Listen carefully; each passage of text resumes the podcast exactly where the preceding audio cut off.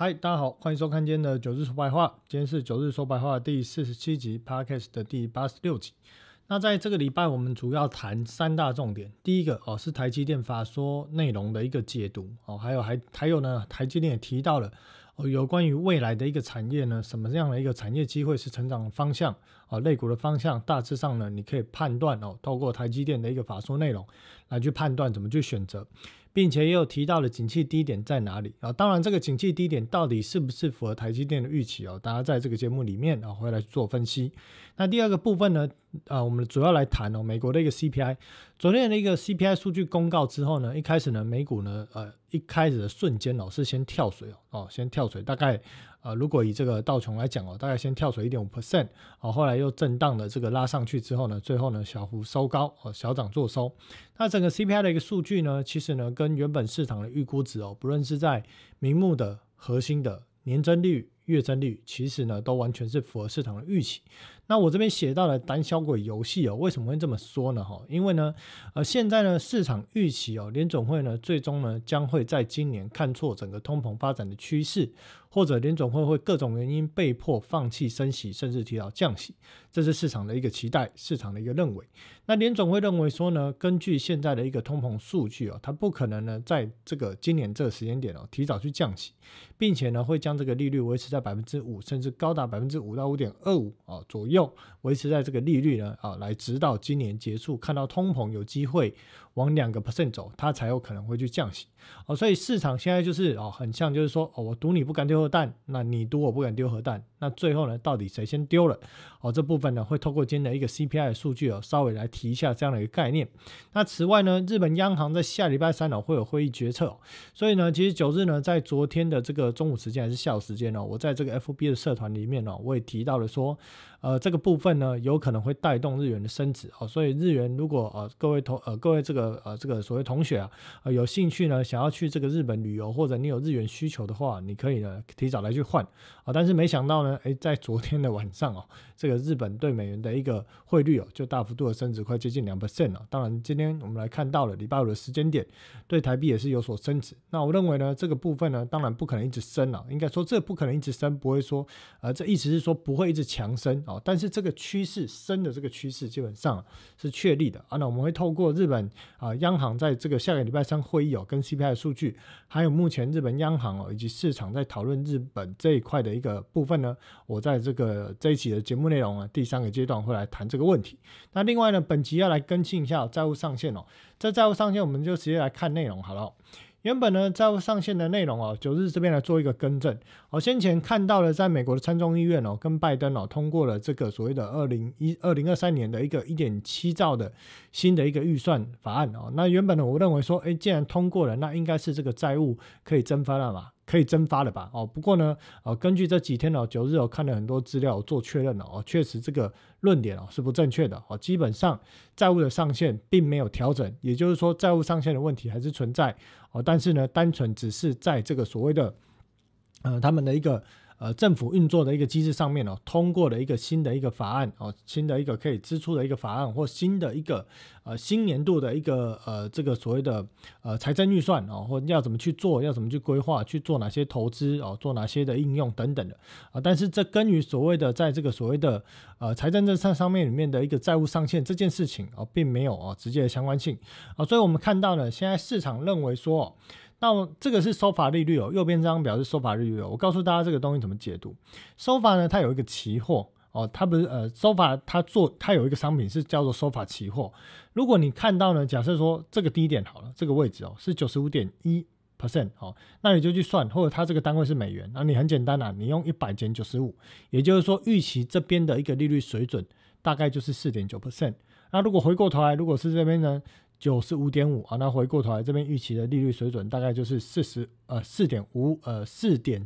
呃四点五 percent 哦，大概是用这样的一个导数你去换算。啊，所以我们可以看到了市场认为哦，到今年的一个暑假的时候，也许大概七月八月吧，其实现在也没有办法很准确的判断到底这个债务这个债务上限耗尽哦，用竭哦，没有办法再继续增发债务，没有任何其他的可行性方案可以让财政部继续维持它的正常的支出，这个时间点是何时哦？其实呢，市场也不太清楚。那目前呢，推算起来有可能是在暑假，所以我们看到了收发利率在这边产生的变化是预期说啊，当如果随着整个债务上限的一个问题哦，变得严重哦，啊，联总会呢有可能会去哦降低它的一个利率水准啊。当然你会说，哎，这个债务上限变得呃有问题，跟联总会要去降低利率水准有什么关系啊？没有什么直接的关系啊，但是就是会认为说啊，联总会可能会透过这样的一个方式哦去舒缓。哦，市场对于债券市场的担忧，当然这个部分呢，其实也伴随着一直以来哦，市场都认为在今年的下半年，联总会有可能降息，这两个层面其实是堆叠的。那除此之外呢，我们在看到的说，呃，最近呢，美国国债哦，其实呢，就是呃，有开始来去做这个短天期的这个债务的抛售，可是呢，投资者呢抢购了五百七十亿美元的三个月期国债，可是拒绝了代售的四百八十亿。美元的六个月期的国债，而这个指的当然不是说我完全不买了，而是市场买的意愿不高。那这个状况其实就是提到了债务上限的问题哦。我买三个月，可能未来在四月份我还不会遇到债务上限的问题。可是如果买六个月呢？你到底六个月后你能不能付得出利息？哦，这个市场是打了一个问号哦。所以这部分呢，市场在担担心这个债务上限哦，有可能时间点可能是在八月底，呃，有可能九月初，有可能七月哦，不是很确定这时间点大概是什么时候。但是债务上限的问题哦，大致上还是存在，而且呢，哦，它可能会呃递延到第三季哦，市场才会来去面对这样的一个问题。那除此之外呢，也看到了哦，现在美国的这个债务举债的这个规模。那这部分呢，我们呃看到了说这边写到了四月份哦，你去想哦，现在的联这个财政部在 TGA 账户账上的金额大概剩下三千多亿。那你要去想三千多亿，哎，到底怎么可以撑到这个年终啊？今年年终啊？其实呢，主要是因为哦，在四月份呢，他们会有这个报税季哦，所以财政部会有一些税收的收入哦，这个税收的收入也可以去哦支应它日常的一个联邦政府的一个运作一个开销哦，所以呢，透过这样的一个方式，还有它其他的一些哦一些的一些呃举债或者是哦你做这个资金调度的方式哦，可以让你财政部的这个目前只有三千多亿的规模维持到大概是七八月哦才会枯竭。那那这个过程中，你会看到。财政部的 TJ 账户，意思过去几个月来啊，已经是逐步往下的这态势，之后还是会逐步往下。哦，之前最低的时候，我记得好像是二零二一年中旬吧，好像一度最低曾经来到了只剩下五百亿左右，哦，非常低的水位。哦，所以呢，在现阶段的过程，它代表是什么？财政部的 TGA 水位慢慢往下走的过程哦，它为这个水位会回到准备金的水位啊，也就是说呢，联总会一边缩表呢，降低了这个准备金的水位，可是同一时间，财政财政部一直开机哦，这个钱呢就会流过去，流过去啊。当然到四月份的时候，会有一个缴税季哦，这个钱又会从准备金哦又移动到了这个 TGA 账户哦，但是整体而言呢，财政部的总的 TGA 的。账户的金额哦，在这个所谓的呃可以提高债务上限之前哦，它都会是逐步一直走低的态势哦，这将这将有助于在准备金的水位的回补哦，所以在这样一来一往呢，现在每个月啊。呃，联总会大概缩表的规模，虽然表定是九百五十亿啦，但是 MBS 几乎没有缩，我们就算每个月表定六百五十亿就好了啊。实际上啊，不是表定，表定九百五，实际上六百五十亿哦。六百五十亿这样的一个规模呢，如果未来呢，财政部啊每个月大概透过这样的一个开支哦，慢慢的每个月大概在。输送啊，大概可能三百亿、四百亿这样的一个资金哦，逐步输送到这个所谓的准备金的一个水位里面来讲哦，那这样的一个过程中，其实呢，呃，联总会的一个缩表的影响力，在今年的上半年可能没有办法哦，对产这个准备金产生什么样的一个冲击哦，所以呢，这部分呢，有可能会递延到哦，这个所谓的第三季度准备金才可能会出现。明显不足的问题，也就是九日常讲的啊，明显的跌破三兆再也站不起来的，才会到大概要到暑假那个时候或暑假之前哦，市场才会开始担忧这个问题。为什么？因为当你财政部你水位子逛逛逛逛回去之后啊，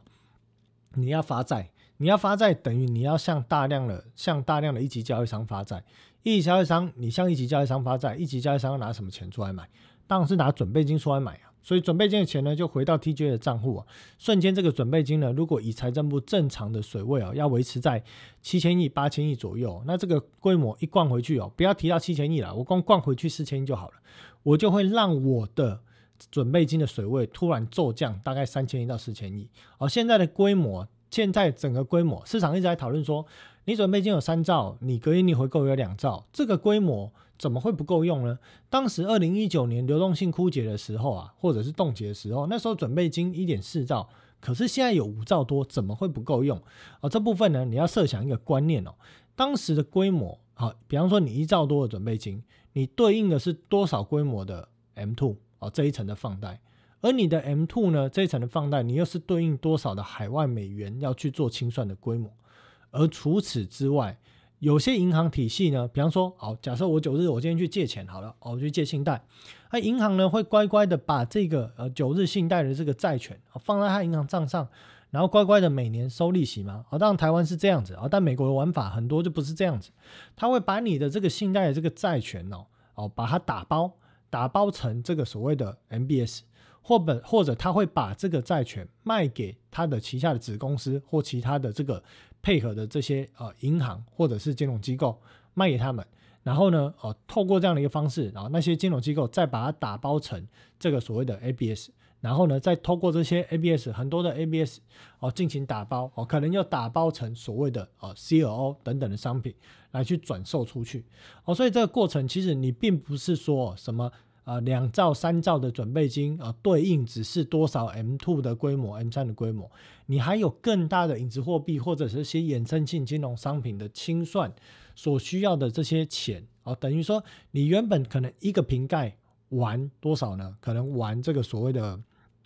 换算一下了，可能大概玩二十几个瓶子的这种游戏，结果你现在说哦，我把这个总的五个瓶盖里。再拿走一个，四个瓶盖一样要对应这么多的这个瓶子，那等于说你一个瓶盖，你可能就要去对应哦，接近三十个瓶子这样的一个生意。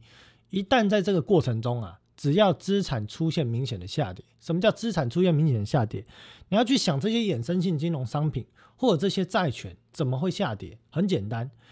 呃，两个方向，第一个。个人的信用啊，违约率增加啊？为什么会违约率增加？啊，我失业哦，没有钱可以还钱哦，或者我还不出房贷，我还不出信贷，我各种原因还不出来哦，导致我的这个所谓的哦债务违约率增加。另外一种是企业，企业体质不好的企业呢，面临这种高利率或者营收骤降的状况之下，它可能撑不了这种高利率维持多久。而当开始有一些体质不好企业倒闭的时候，就会开始市场会认为说，那跟它相同体质的或接定的这些企业会不会有问题？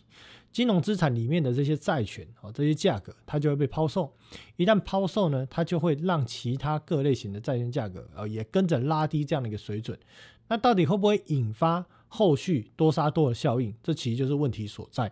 啊。所以缩表这个问题呢，其实不是只看账上的什么三兆的准备金、两兆的隔夜逆回购、五兆就很够了，不是啊？因为这五兆呢，它要去对应哦，整个 M two 跟 M 三加起来的规模，可能大概是八十亿左右，它还要对应呢其他以美元计价的影子货币的规模，可能又是。二十几亿，所以总的呢，这个五兆的资产哦，现在呢有三兆是被锁在隔夜逆回购啊，两兆锁在隔夜逆回购，三兆的钱要去玩一兆规模的生意。而如果同一时间你联总会又要持续的做缩表，请问你如果把这个缩表哦缩到剩下两兆五好了，两兆五对应一百兆的生意，这件事情怎么玩？而且呢，这还不是联总会的终极目标，它的目标是缩表超过一兆之上。哦，所以呢，其实缩表哦，它会有很大的问题，它也会压制啊整个市场呢，在这个总的资金的流量的一个贡献的一个哦规模。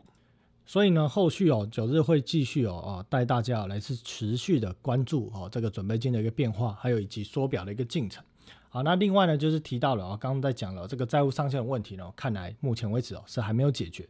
好，再来，我们看到了现在的联邦债务未偿还的债务规模已经达到了三十一点三八兆，哦，基本上已经是上限了，哦，所以发债空间有限了，那你就会看到了财政部的 TGA 账户呢，哦，是逐步哦往下慢慢一直变少的一个态势。好，再来呢，另外一个主题，我们来讲啊，台积电的法说。我今天来解读一下台积电法说，其实蛮多啊。其实台积电法说呢，虽然九日呢最近呢在忙于看这些总经市场啊、股会债啊、股市的产业跟个股的基本面，我必须讲哦，最近啊今天波洗干后款，没有什么时间看啊。但是呢，台积电的法说或整个半导体景气的状况啊，我还是多少哦会抽空有时间会去关注一下，特别是台积电的法说内容啊，每一季的法说内容我一定会去看。好，那我们看到了台积电呢，最近的一个股价呢，哦，再度反弹到了五百出头啊，在今天哦，九日录音的时间是礼拜五的这个中午，哦，再度反弹上来啊，但是呢，呃，今天整体大盘的走势呢，哦，看起来是开高走低。那九日其实在这个上周末节目这个所谓的闲聊的这个直播里面呢，我有跟大家分析过了台积电我的看法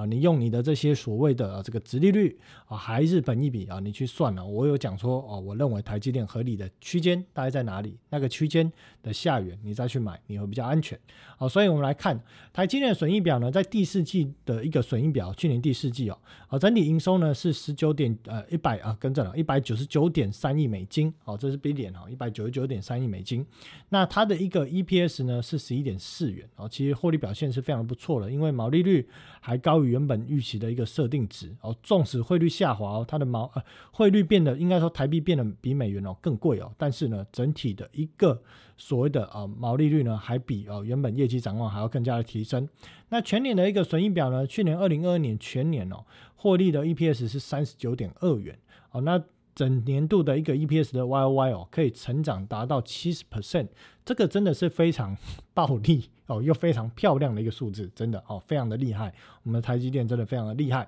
哦，获利表现非常的高哦。那这样的获利表现非常高呢，其实我们看到了在二零二二年哦。整年度台积电的股价哦，哎，基本上你看到了哪二零二二年哪一段这一段哦没涨哦，从一度呢最高的六百八十八块哦，一路最低跌破了四百的整数关卡哦，到三百我哎我印象中好像三百七几哦，为什么会这样子呢？为什么获利表现那么好，结果会一直掉呢？啊，你如果说哎如果说是前面好后面不好，你这样子下跌还合理，可是为什么一整年这样子好，结果呢股价跌了一整年？为什么？主要原因呢，就是九日在二零二一年哦，就一路就开始告诉大家，我说整个资金总量在减少的过程中哦，本益比一定会受到下修哦。除了这个部分呢，当然利率的调升，美国利率的调升，你对于外资来讲，殖利率也是它考量的角度哦。所以本益比、殖利率这两件事情呢，造成哦整个外资哦，在过去一整年或更早这一年，二零二一年哦。基本上都是偏向卖超的一个状态，造成台积电股价下修。那下修到这里呢？现在的基本面怎么看？跟股价怎么看？我们就继续讲下去。哦，首先我们看到了二零二二年的全年的一个损益表。啊，全年的损益表呢？啊，美股英语刚提到了三十九块多。啊，但是这个是已发生的一个过去的事实。接下来你要看的是二零二三年。哦，所以呢，二零二三年对比二零二二年的获利表现到底是如何？哦，根据呢，在最新的一些哦研究的一个报告啊，在昨天台积电开完法说之后。哦，目前市场预估的数字哦，大概就是原本市场预估的大概是三三到三四左右哦，原本估比较高三四到三五哦，但是整体因为毛利率的下降、税率的问题哦，还有呢呃整个景气的状况哦，所以大致上把台积电的本益比下呃不是本益比啊，这个 EPS 哦下调到三十三到三十四区间哦，这是市场的预估。那我们看到台积电在第四季的这个制程占比的这个比例哦，基本上五纳米跟七纳米哦，哦目前最新进的制程哦，大概合计占比就是接近五成，超过五成出头。哦，未来大概还是维持这样的一个比率哦，因为从呃现在第四季开始哦，在这个三纳米的部分哦，有呃去年的第四季开始，三纳米的部分有开始逐步的去做投产啊。那除此之外呢，这个部分就是你要特别关心的，就是二零二二年全年终端应用的占比以及年的变化。我们可以看到下面有放了记得，有兴趣的投资朋友可以参考一下啊。上面是年的。全年来讲哦，车用电子成长百分之七十四哦，但是你要看哦，台积电车用电子的占比大概只有百分之五哦，但是呢，这对于台积电来讲，也许贡献没有办法那么的暴利，可是你要知道说，车用电子的需求依然是强势。除此之外呢，在高效运算跟互联网的部分啊，物联网的部分，这还是非常的强劲。智慧型手机呢啊，去年其实呢啊表现并不是太好，主要是因为景气放缓的因素啊，所以未来的一个终端的需求啊。在强势的成长动能，还是维持在高效运算啊，跟车用电子的部分啊，这会是主轴。那细节的部分呢，应用在哪一块呢？大家会提到。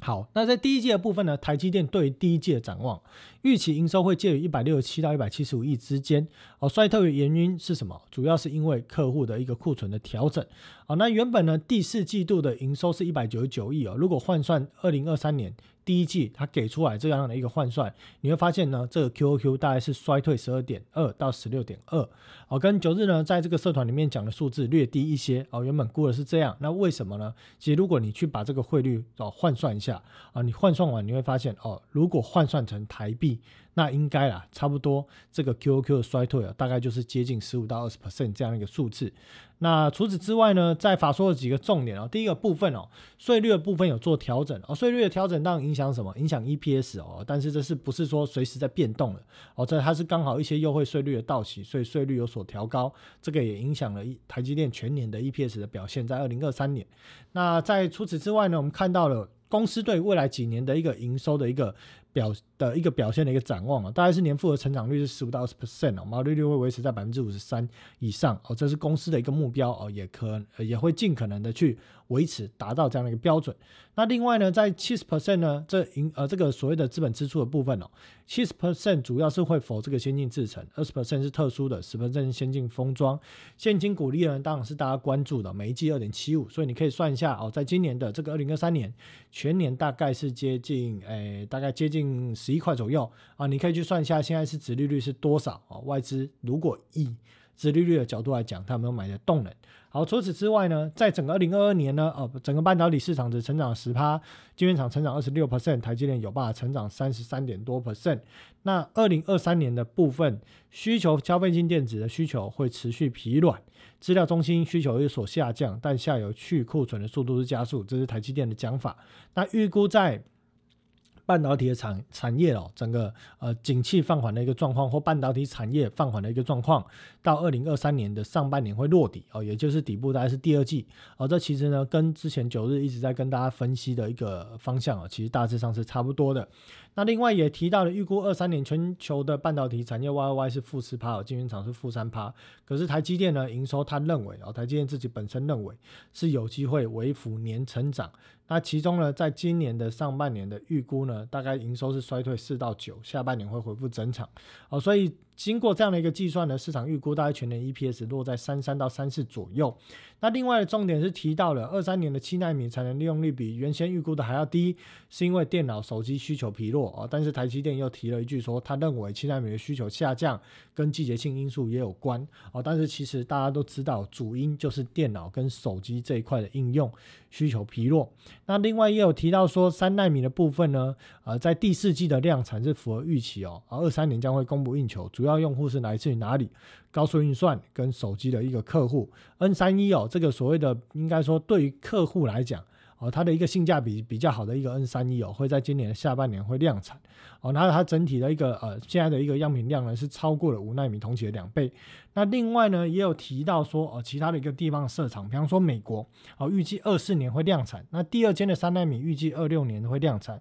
日本的部分十六纳米以上呢，预计在二四年下半年会量产，并考虑要盖第二间厂。啊，欧洲的部分正在评估。那南京的部分呢，是会维持在二二八纳米这一个这样的一个制程呢，会持续的扩产。台积电呢，呃，在台南台湾的部分哦，台南三纳米会量产，两纳米将于二五年去量产。哦，大概是一些所谓的生产的一个状况，还有各个设厂的一个内容的规划。那接下来又有一些重点，这边要记得哦，注意听哦。啊，他提到了说。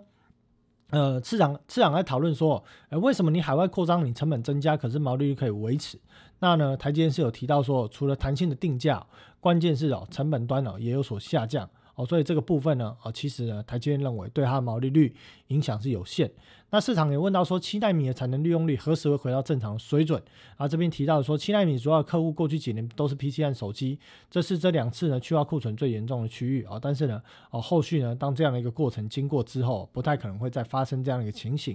那去化库存呢，这个会加速在今年上半年。然后终端领域要怎么看？台积电提到说呢，其实去年去年就开始。去库存这件事情哦，去年二零二二年就开始在去了，整个存货水位大概高峰是在去年的第三季、第四季开始降哦，现在有看到有更加加速，有信心在下半年产业会回温哦，但是不确定是 V 转或者是 U 转哦，也就是说呢，台积电认为第二季是谷底，可是到底下半年啊回温会回温，可是回温的动能到底有多强，其实不知道。那就以这个部分呢，九日会怎么看？我认为你要去看。终端零售销售商的库存水位，还有美国民众的。储蓄占可支配所得比，或者是薪资实质薪资的部分，哦，这个部分呢，如果哦都没有办法有效的下来，呃，有效的上去哦，那整个景气复苏哦，可能你要到第四季才有可能见到比较乐观的一个发展。那库存去化的速度呢，虽然上游去的慢，但是当下游还是去的很，呃，上游去的快哦，但是下游还是去的慢的状况之下，这部分呢，上游的拉货动能要变得很强，也有可能会递延到。哦，第三季啊，或者甚至到第四季才会有所反应。当然，股价呢都会提提早落底了。但是你要知道的是哦，这个提早也不可能过度哦，所以你要弹性的去调整在市场上整个实际的实体经济面的一个状况啊，你要去调整可能性的股价落底的一个时间点，大大致上会落在什么时候？那二三年呢？人家问到说，主要的营收成长会是什么？台积电讲到了哦，三纳米的量产。AI 跟高速运算领域的新客户的需求，好，那另外还有提到的，就是说，嗯呃，对于客户对于采用新制程的意愿有没有降低哦？啊，还有科技化晶片的一个发展。那他今天是讲到说，哦，目前没有看到客户放缓对三纳米的采用，呃，技术持续在快速发展。另外呢，在这种功耗转换效率的这种哦，使用的一个 IC 的一个规模，或者 IC 在这一类的 IC 市场重要性变得越来越重要。这在讲的是什么？哦，这在讲的就是，其实，在周末的这个呃这个线上的呃等周末的直播的一个聊天里面哦，九日其实也有提到啊，你要去特别关注哦某些领域。那当然你要去细看呢，就是在电源管理这一块哦，特别呢，它不只要电源的这种高效的管理哦，它可能还要需要面对的是高频的这个需求。所以呢，未来当随着哦市整个市场啊，整个在这个所谓的一个科技发展上面哦，对高频的需求越长呃越越越高哦，这个频段越高。另外呢，对于这种电压或者是用电量更吃重的一种产业发展的一个状况之下，你在晶片上的这种电源管理效能的转换的控制，它就会成为发展趋势。而且别忘了，绿能也是非常强调。在这种能源的一个消耗啊，你失去或者你没有顺利的转换，你耗损的这个能量尽量是越少越越少越好啊。所以未来在这种功率元件的一个发展的一个态势，或者是所谓的呃电源管理控制人的晶片，这肯定是在未来这几年依然是发展的趋势啊。纵使经历了这一次的景气的循环，未来在这一块还是会是发展趋势。好，那除此之外呢，在二零二三年其他的平台展望，台积电有提到说，车用需求持续增加哦。那台积电还是呃，目前是还没有完全，还无法完全供应啊，哈。但在这个缺货的状况是有所改善，车用半导体的缺货将会很快缓解哦。这是台积电对于在车用的一个看法。那两岸里面的一个呃未来的一个发展的概况啊，基本上还是二四年量试产。二五年量产的计划没有改变，哦，所以呢，整个台积电基本上呢，大概内容啊，强调几件事情啊。第一个，你要知道呢，整个景气落底的时间大致上在什么时候？那目前呢，在他的立场看到客户端去化的角度是如何？可是呢，你不能只听这个单面的一个判断，你还要去看九日刚讲的终端零售的销售状况、去化库存状况、终端消费者动能啊，不论美国的、大陆的这些消费动能有没有办法上来啊，有很多的数据面你可以去做分析。而除此之外呢，也提到了说。在整个产业发展的展望哦，甚至小到在哪一块产 IC 的一个应用哦，是未来市场关注的主轴。这里面其实都有提到，这是都是给大家在未来哦很重要的一个选股的一个方向。那当然，台积电自己本身的在今年全年的获利表现，你可以透过台积电的内容或者一些市场的报告，你可以去知道说哦，今年可能全年二三年市场的预估大概就是三三到三四，你就算每一笔。去算所谓的殖利率合理的价值在多少哦，这都是在法说会的内容，你可以透过这些内容哦，你来去做推算的。好，接下来来讲呢，另外一个主题哦，提到美国 CPI 哦，讲到哦胆小鬼的游戏。我们首先呢，在 CPI 之前来看一下，鲍尔在一月十号呢，在这个瑞央举办的央行独立性的会议上面哦，其实就做了简短简短的谈话，没有提到太多的内容啊，基本上他就提到说。高通膨时期呢，恢复物价的稳定，需要提高利率缓解啊，以减缓经济。可能需要采取短期内不受欢迎的措施哦。联总会的独立性也能确保重要决策不受短期政治考量的影响。哦，基本上真的没有讲太多的重点了，在那一天哦，所以呢，市场觉得鲍尔没有放鹰哦，所以呢，当天呢，整个市场做多的这个情绪哦，又非常的火热哦，又再度拉抬了行情的上扬。那 CPI 的数据呢，在昨天的晚上公告就提到了，一开始公告呢是先哦跌了一 percent 多，哦这一 percent 多我就不会称大跌了，现在经基本上的波动哦。两趴好像都是很正常的状况，哦，下跌一 percent 多哦，但后来开始就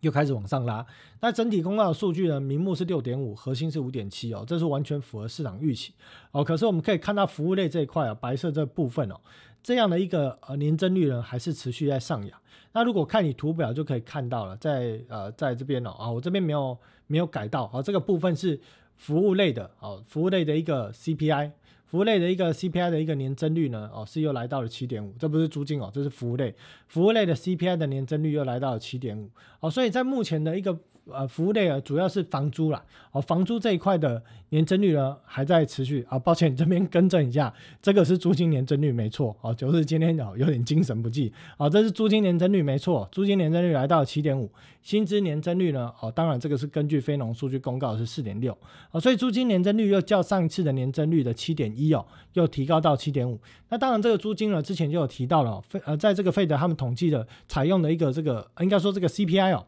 在租金的部分。采用的统计资料啊，它不是当下的数据哦，它是呢包含了之前已经租的哦，所以它会有一个所谓的呃时间递延的一个效果哦，所以这个租金应该还是会持续往上走。哦，但是呢，你主要要来看哦，持续要关注后续的薪资年增率的发展哦，才是关注的焦点哦，但是呢，整体这样的一个状况呢，也带动了在这一次服务类的通膨。而是持续的啊，缓步的走阳啊，但是呢，在这个所谓的能源类的这一块哦，是持续因为机器的因素来下滑啊，所以九日有讲说啊，基本上你看到了，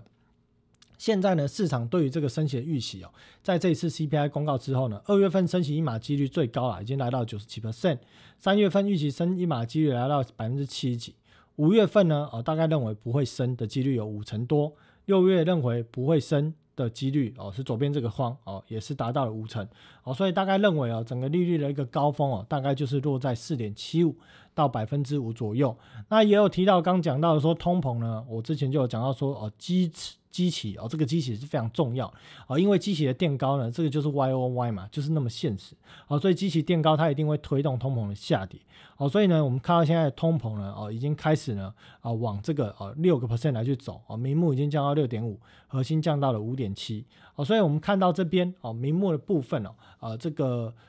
呃，这个紫红色这条线哦，明末的部分哦，它会开始继续往下走。那预期到今年的第二季是有机会见到五字头，可是五字头之后到底能不能够有效的下降，这个才是最大的问题。而市场一直认为会，但我认为如果薪资的年增率还是撑在四点多之上。那这个通膨你要让它下降的速度可能有点困难哦，啊，因为呢，除此之外呢，在这个面向之上哦，还有包括了当市场开始乐观的期待通膨会下降，你会看到有一些原物料商品哦，又准备要被做炒作哦，所以呢，我认为哦，联总会还是不太可能哦。发的风式的，在今年呢开始去降息啊，比较合理的状况，有可能这个单销轨最后市场是赌错，但是在此之前哦，这个盘面的多头气氛还是非常的火热哦，所以呢，如果没有其他的意外性呢，推动整个风险性资产出现多杀多的状况之下，最好的状况。就是维持这个区间震荡哦，就是前低不破。以股市来讲，前低不破，这个做区间震荡啊。我通常会用标普百指数来举例。好，那在这样的一个状况之外，你问说，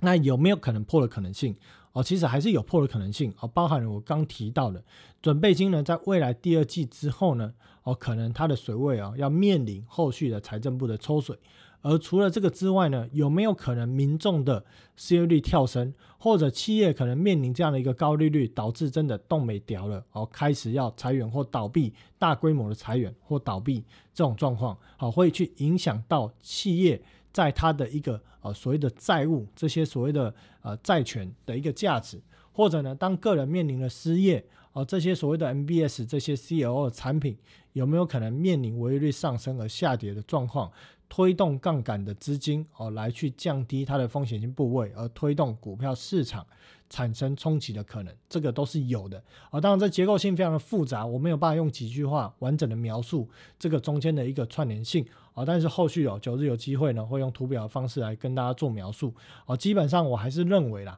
风险性资产你最好还是不要碰。不然呢？如果以股市来讲，你真的想做多啊，拉回到前低附近或者相对低点，你再去做多会是安全啊。你追在这里，你要去想的是有没有钱把它往上推。如果没有，那你不就追在天上？那到底会不会有呢？当随着资金总量还在减少、还在升息的过程中哦，我认为啊不会有钱哦拼命的把它往上推了啊，因为呢总的资金总量是变少，这是事实。哦，所以这部分呢，现阶段呢，如果以呃有钱人或者是哦安全性的资金，他想要去 parking 的一个目标来讲哦，还是会以这种所谓的高性品、低风险的公呃低风险的这些债券，不论是公债，不论不论是公司债，大概会以这个面向为主。好，美元走势的部分呢，当然在昨天的 CPI 公告之后，哦又再度的破底。哦，所以其实九日呢在。周末我有讲说，这个又打底失败了哦。这个美元指数呢，到现在呢，其实还没有看到落底的讯号哦。所以如果你想要去做多哦美元的话呢，哦基本上我是不太建议。那如果你说啊，我之前换了美元，现在台币换美元，我卡在那边怎么办？哦，我还是会建议你等反弹哦，因为呢，呃，汇率的表现呢很难是单向的，而美元它还是有它的基本盘支撑的哦，所以你等反弹，然后但是短线上还没有出现反弹迹象，我建议你可以等待哦，大家弹上了再去哦做一个换汇的动作。那三大央行的利率比较，这平常我们每周都在讲哦，今天就不多提。两年期公债殖率呢维持在高档震荡哦，但是开始慢慢的往下走哦，主要是因为呢，随着通膨数据啊，以及呢越来越接近这个随着基期降低的状况之下。两年期公债殖率呢，大概啊未来的发展就是慢慢的、嘟嘟嘟嘟的慢慢往下啊，价格就是慢慢往上啊，这样子讲够明白了哈啊，如果你有兴趣去布局的话，十年期公债殖率呢，短线上呢，我认为在殖利率的角度来讲啊，低点哦，大概就是这个位置的区间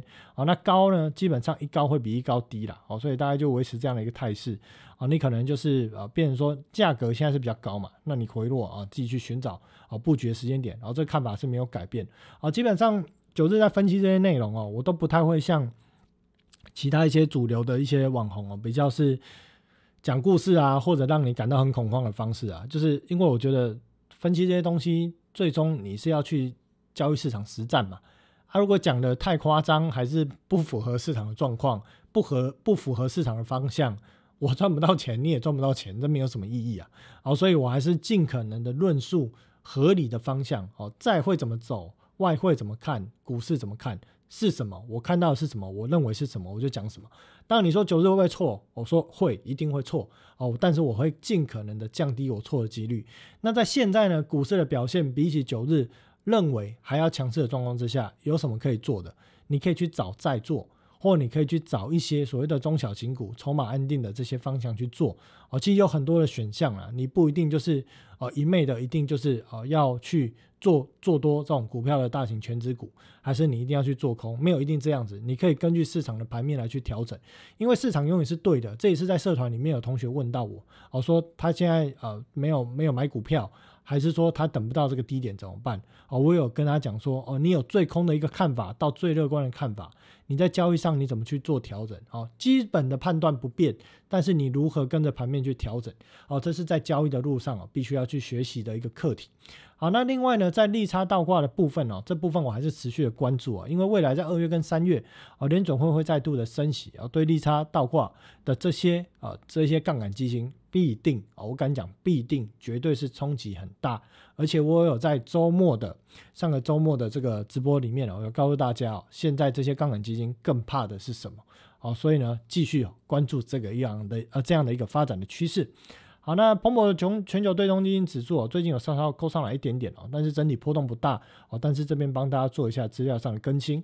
那另外呢，胆小鬼游戏我刚提到的，当你如果真的面临哦企业大幅度的裁员哦，不是只是科技业这激励两万人，你大幅度了，甚至更高的时候，你会面临减薪还是你的所得变薄，你的支出会减少，或者你可能根本还不出钱来，你会导致你要去抛售你的基金、抛售你的金融部位，你导致资产下跌的时候，它就有可能产生一个多杀多的一个 cycle 哦。所以这部分呢，其实就是单敲鬼游戏啊。大家在赌费的是错的，费的告诉大家我不会是错的啊。最终到底是谁赢啊？就继续看下去啊。但是呢，对于通膨的看法呢，九日刚也有讲了，我有讲我的看法啊，没有说。故事带过就没有内容了。我讲我的看法哦，所以我认为呢，市场呢可能在今年下半年或者第二季之后发现错的可能性哦，会是高的。好，那面对物价高涨啊，其实我们看到不止美国，英国也越来越多人用这个信用卡来去做消费哦，所以呢，这种举债消费呢，到底可以在这种高通膨啊，然后实质薪资啊是面对是实质薪资是比较下滑的状况之下，可以维持多久的的时间点？啊，我认为这个部分呢，其实呢是债务的未爆弹啊，这问题其实很大。啊，那分析整个市场的一个动向呢，这为什么放这张图？就讲的是说，当你总的资金总量在减少的时候，经济数据一定不好了，整个实体经济的状况也一定不好了，这是必然的，这不用想了。如果这件事情呢，可以透过不印钞票来去解决，不去降低利率解决，就可以让经济维持正成长。那前几年是在印什么东西？前几年为何要把利率压到地板呢？哦，这逻辑完全不通啊！哦，其实基本上哦，逻辑完全不通哦。基本上呢，从二零零八年那一次哦金融海啸开始，整个金融市场的动荡哦，这些高风险资产啊，还有这些所谓的衍生性金融商品，造成整个市场冲击到实体经济受伤的这个伤口，一直以来都没有填补这个伤口。哦，联总会呢，或者这些所谓的美国的这些官员哦，他们只是透过了一种就是。给你打镇定剂、吃安慰剂的方式都是治标不治本哦，所以这些问题为什么会衍生到后来多次的 QE 哦？其实都是因为治标不治本，导致你只好再去治更多的标，但是你本放给它烂哦，最终这个问题其实从零八年、零九年就已经开始，后续这问题这个伤口。恶化的程度只会越来越糟糕哦，所以这部分呢，九日呢，在未来的日子里哦，会依然哦，跟大家来深度解析哦，整个货币市场、整个资金流哦，对于金融经济乃至于实体经济的影响哦，到底有多大的影响力哦？后续会持续跟大家来做分享。好，再来呢，最后一个主题哦，来提提日本央行。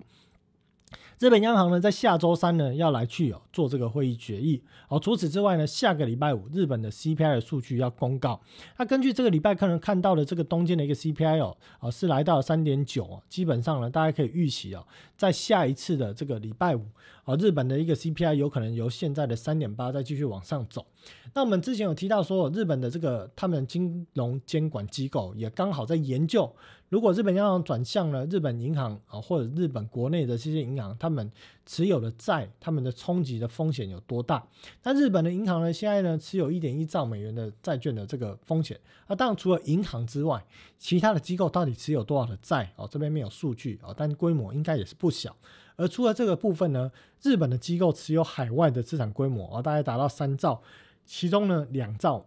的美金哦，是在这个美国以美元计价的这个市场啊，美国的部分哦，所以这部分呢，当汇率明显的变动，它一定会让日本机构有持续抛售海外资产的压力。那我们看到了最近日本的央行哦，也是疯狂的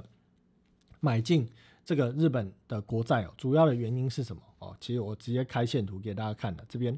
好，最近呢，这个是我今天有新抓的数据，看到了。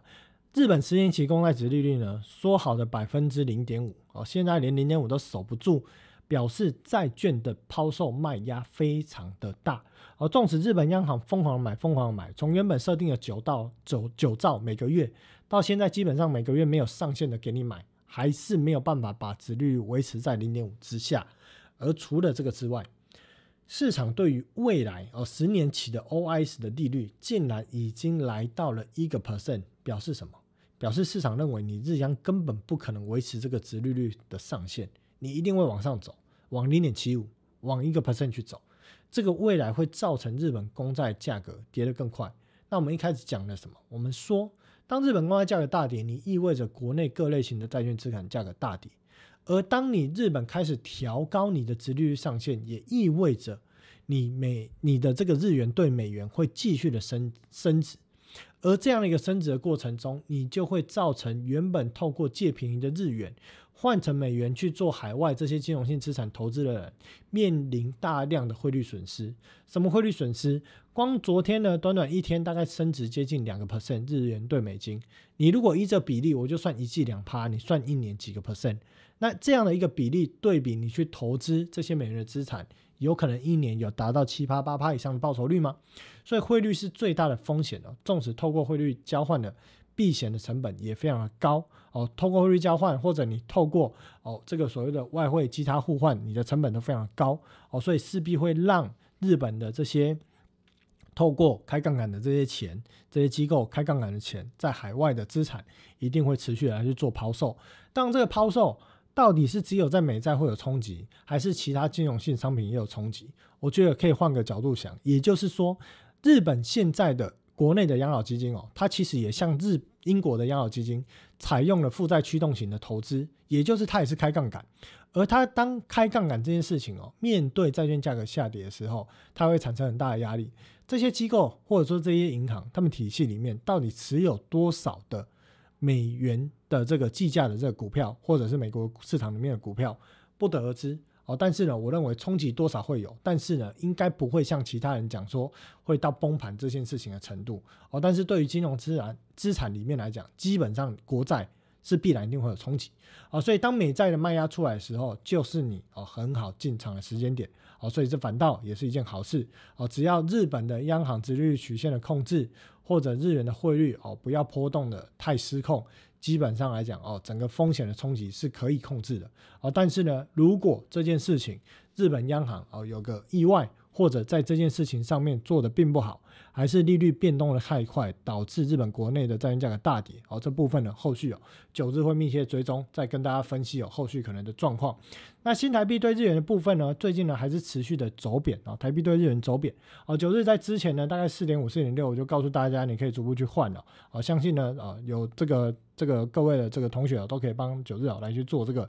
啊的证证明这件事情了。啊，所以基本上啊，你说现在呢，新台币对日元。贬稍稍的贬到这了，还能不能够换？我认为这个大概就是趋势了。哦，基本上你想换了，大概就是逐步来去做这个换日币的动作。好，那其他的市场面我们看到了，二零二二年以来哦，其实呢，呃，这个标普百指数哦，它是面临了过去在过去这从一九二八年到二零二二年以来，呃，有上涨的日子的比例哦，其实是相对低的，大概大概只赢过一九。一九三八年这个时候，但是呢，它的一个涨幅的规模哦，大概只赢过一九四一年这个时候。就是这意思是说什么？过去二零二二年标普在五百指数在二零二二年哦，有百分之四十三 percent 的日子是上涨，可是有百分之五十七是下跌。而这个只有百分之四十上三 percent 上涨的比例，在过去接近一百年来哦，大概是这种比例是低哦，这个低的排名大概是前三名啊，或前两名。可是呢，在这个去年一整年，指指数上涨的中位数的涨幅，只仅次于一九三八年，就是每次涨都很暴力啊。这个上涨的中位数是一点一五 percent 哦，右边有这张表哦，所以整个为什么市场波动那么大？因为游资太泛滥，杠杆的基金呢不愿意撤退，但是呢，资产呢又因为随着缩表跟升息。在下跌，所以导致整个市场啊，啊趋势是下，但是每一次的波动都很暴力。今年会不会这样子啊？我认为，当然今年的波动幅度可能不会像去年那么大，但是在今年上半年啊，随着缩表在持续，升息还在持续的状况之下，啊这个问题，我认为股市上的波动应该还是会非常的剧烈。那标普百指数呢，我这边就画了一个下降趋势线啊。只要在趋势线呢不突破之前，不有效站上之前我认为呢哦，现在的空头趋势都还没有改变。那如果突破哦，我就会认为哦，进入区间震荡整理的可能性哦是变大的。好，那 Apple 的看法呢？现在在颈线跌破之后呢，做了哦挣扎式的反弹啊，能不能够有效呢反弹？那你就关注哦，到时候二月初啊，苹果的财报之前啊，整个行情走势的表现。加权指数的看法没有变啊，我认为呢，基本上你就是看台积电啊，台积电的看法大概就是加权指数后续的一个走向，基本上这个呃跟台积电的走势哦，这个符合率是非常的高。好，那除此之外呢，啊，其他一些新闻哦，各位同学可以看一下，在英国公共养老这个金哦，它一个资金缺口呢是突破一兆美元哦，主要是投资的部位亏了很多啊，但是我认为这现阶段应该还是还不是问题哦，只是有这个新闻跟大家说一下。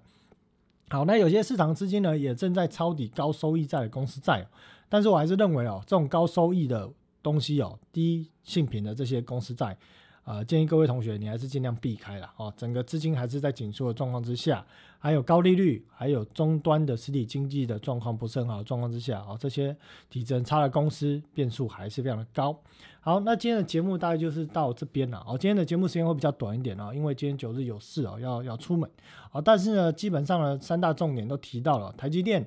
CPI，然后还有所谓的日本央行的问题哦，大致上都做了详细的分析哦，提供给各位观众朋友、各位同学哦来去做哦不同层面的一个思考跟参考啊。当然，你有任何问题哦，依然可以在哦 FB 啊来去问九日哦，九日都可能尽可能的哦会来跟大家来去做回答。那当然，如果你觉得这节目频道还不错的话，哦可以帮我推广一下哦，订阅按个赞，帮我推广一下。好，那也谢谢大家今天的收看哦，那我们就下周见喽，拜拜。